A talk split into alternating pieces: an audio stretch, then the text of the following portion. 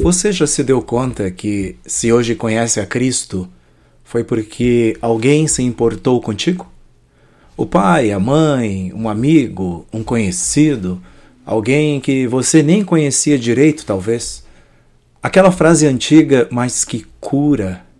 Jesus te ama, mudou sua vida? Jesus continua mudando vidas. Saber que alguém se importa pode mudar uma vida uma história, um destino. Olá, que bom ter você comigo aqui. Boa noite. É uma alegria podermos compartilhar por um, alguns instantes da palavra de Deus, do conhecimento do Senhor, lermos e orarmos juntos. Que Deus te abençoe e te convido para abrir a sua Bíblia comigo para lermos a Escritura em Marcos, capítulo 6, versos 30 até 34.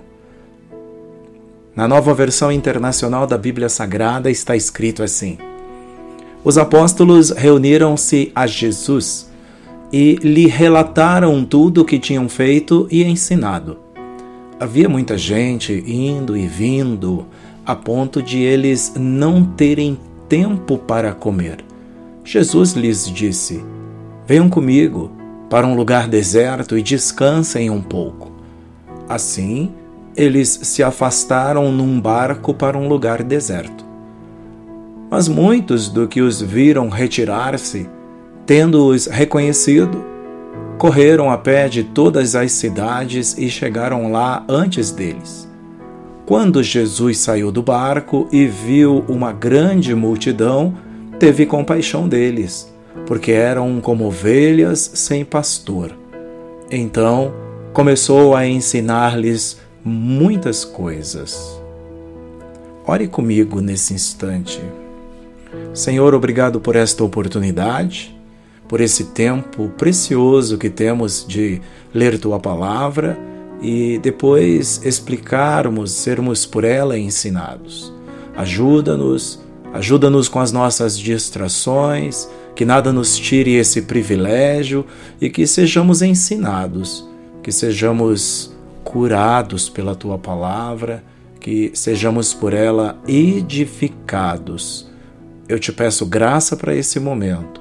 Eu te peço ajuda dos céus neste momento. Que nada nos distraia, que nada nos tire a atenção. Em nome de Jesus, eu oro e agradeço. Amém. Compaixão. Atitude de quem se importa. Uma das marcas da fé que o cristianismo herdou dos hebreus é a imagem de um Deus que cuida de nós, como pastor que toma conta das suas ovelhas. Ele nos guia por caminhos seguros, nos conduz a pastagens boas e abundantes, guia-nos por caminhos bons e corretos e protege-nos dos perigos. O Senhor é meu pastor e nada me faltará. É a expressão de uma das mais belas orações dos Salmos. E essa não é uma afirmação simplória, ingênua, mas é uma afirmação que indica resistência é a coragem e a convicção de um povo que, na verdade, sente falta de quase tudo, tem falta de quase tudo, mas que resiste, porque tem um pastor e crê que esse pastor não lhes deixa faltar nada.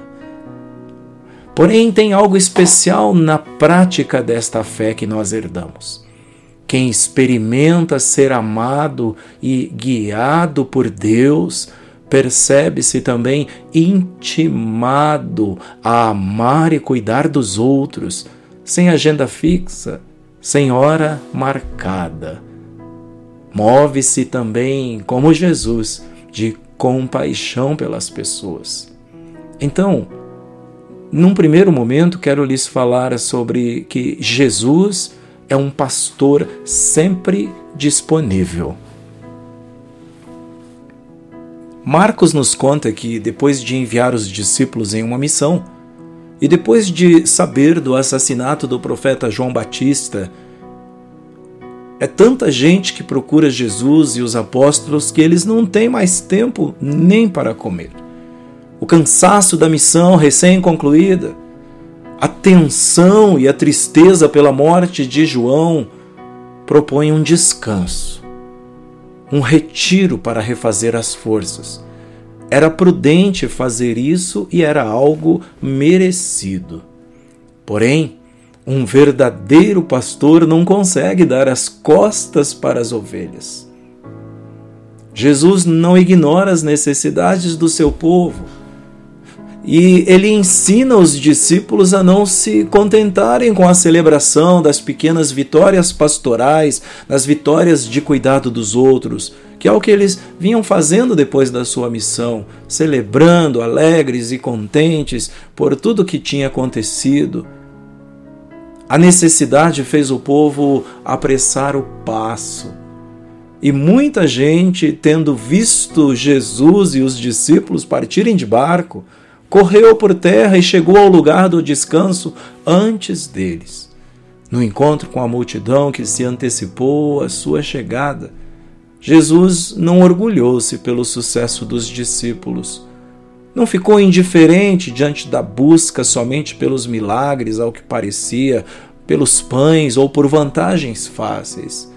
Mas, ao descer do barco, Jesus lê no rosto da multidão, no seu estado de ânimo, o abandono por parte dos que deveriam conduzi-la e cuidar-lhes. O evangelista diz que quando Jesus saiu do barco, isso está no verso 34 de Marcos 6, e viu uma grande multidão, teve compaixão deles, porque eram como ovelhas sem pastor. Compaixão é a atitude de quem assume as dores dos outros como se fossem suas. Compaixão é a atitude de quem reconhece como suas as lutas dos fracos, dos vulneráveis, dos sem voz.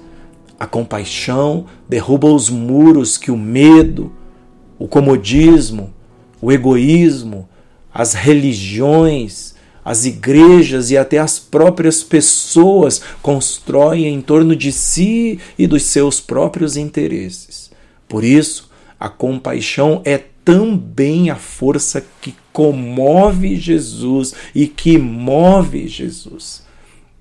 E os cristãos e verdadeiros discípulos, quando movidos por compaixão, tal qual o seu mestre, são tirados dos castelos, das redomas construídos pelo individualismo e por compaixão são colocados na estrada da missão de Deus para este mundo resgate de pessoas, salvação e inclusão de pessoas no reino.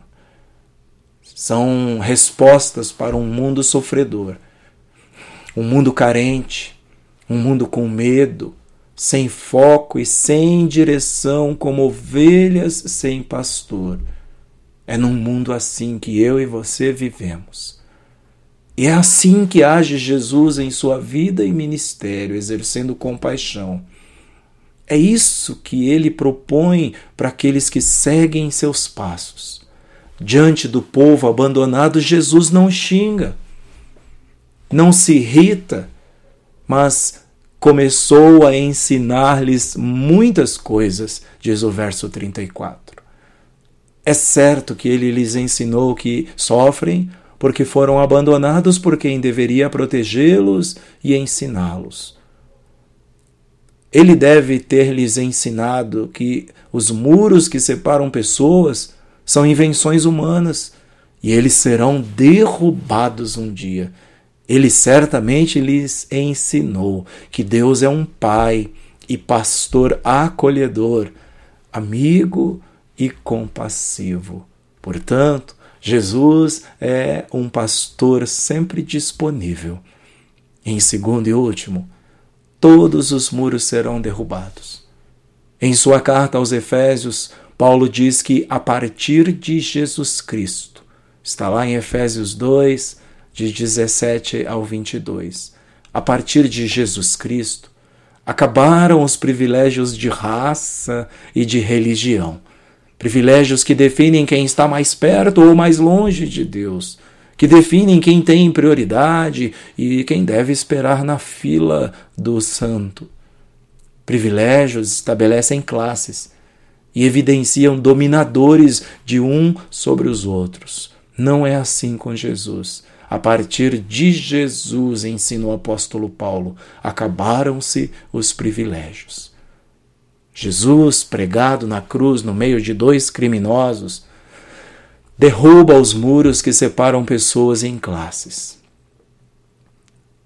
Elimina poderios culturais, sociais, e assina um tratado de paz que faz de todos os povos que se chegam a Deus por meio dele concidadãos dos santos e membros da família de Deus, conforme Efésios 2,19. Membros de uma grande família, de uma única família. Não há mais diferença de dignidade entre homens e mulheres, entre cristãos e pagãos ou gentios, entre escravos ou livres Todos são um em Cristo Jesus, é o ensino da Escritura em Gálatas 3,28. E esta é a boa notícia que há mais de dois mil anos faz brotar esperança e faz brotar grande alegria nos corações daqueles que ouvem.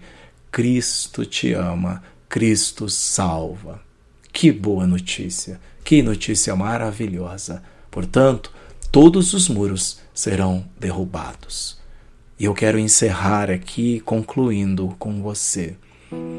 Todos são alvos e merecedores da misericórdia de Deus. E os que são de Jesus, os cristãos, seus discípulos e discípulas, também devem amar como ele amou, devem mover-se por misericórdia você cristã, você cristão que me ouve, tenha isso em mente e faça com que isso aconteça na sua prática de fé, na sua espiritualidade. Você deve amar como Cristo amou, como teu mestre amou, e deve exercer, mover-se por misericórdia. Jesus nunca estará ocupado demais. Eu quero dizer para você que encontra-se abatido, cansado, Jesus nunca estará cansado demais e mais. Ele nunca se irritará com a demanda dos que sofrem, dos que procuram por Ele. Sabem por quê? Porque Jesus se importa. Por isso, o seu convite continua tão atual. Venham a mim, todos os que estão cansados e sobrecarregados, e eu lhes darei descanso. Tomem sobre vocês o meu jugo e aprendam de mim, pois sou manso e humilde de coração. E vocês encontrarão descanso para as suas almas, pois o meu jugo é suave e o meu fardo é leve. Que Jesus te abençoe, que Ele te ajude, que Ele traga acalento para o teu coração, alento para a tua alma ele se importa. Jesus é um Senhor que se importa e ele exerce compaixão, porque compaixão é a atitude de quem se importa. Quero te convidar a orar comigo agora. Seja qual for a situação que você esteja passando, sejam quais forem as suas inquietações, ore comigo, conta para Jesus. Antigamente cantávamos um pequeno coro, um pequeno pedaço de música que dizia: Conta para Jesus onde é a tua dor. Ele é o remédio. Confia no Senhor. Jesus é esse remédio, você pode confiar nele. Não importa, não importa inclusive qual seja a tua enfermidade, conta para ele. Ele vai tratar de ti, vai tratar o teu íntimo, a tua alma e mais importante ainda do que a cura física, ele pode pode te curar, pode te restaurar, mas mais importante do que isso é a cura completa. Ele quer curar a sua alma, quer salvar a sua alma da perdição eterna e quer te levar para viver com Ele, viver com Ele eternamente. Senhor Deus e Pai, obrigado por esta oportunidade riquíssima, Senhor. Tempo de meditar, tempo de refletir, aprender da tua palavra e aprender hoje que Jesus é o pastor que nunca está ocupado demais, que está sempre disponível, que Jesus é o pastor que dá descanso ao invés de procurar descanso. Obrigado por aprender de ti, Senhor. É um alento para a minha alma e eu me sinto acolhido pelo Senhor e peço-te que também esse mesmo sentimento invada o coração desta e deste que ora comigo agora. Vai de encontro às suas necessidades, ó Deus. Vai de encontro às suas carências, Senhor. As carências deste homem, desta mulher, sejam elas quais forem. Deus, em nome de Jesus, põe a tua mão Põe a tua mão curadora, põe o teu bálsamo sarador, aplaca estas inquietações, aquieta-lhes o coração e traz paz, traz paz sobre este lar, sobre esta casa, sobre a vida dessas pessoas que tão conturbadas têm vivido. Tira toda a perturbação, oh Deus, estas pessoas que podem estar muitas vezes com insônia, perdendo noites de sono, ouvindo barulhos, ó Deus, o que quer que seja, traz paz, tira a inquietação da alma, tira a perturbação do espírito, tira a perturbação do meio desta casa, desta família, aquieta-lhes o coração e põe no lugar vazio que vai ficar esperança. Em nome de Jesus esperança num futuro, esperança de que nem tudo está perdido, nada está perdido, existe esperança em Jesus. Eu oro agradecido, peço-te que ajudes, abençoes, sares, restaures para a tua glória. Em nome de Jesus, eu oro e agradeço. Amém. Muito obrigado por ter ficado comigo até aqui.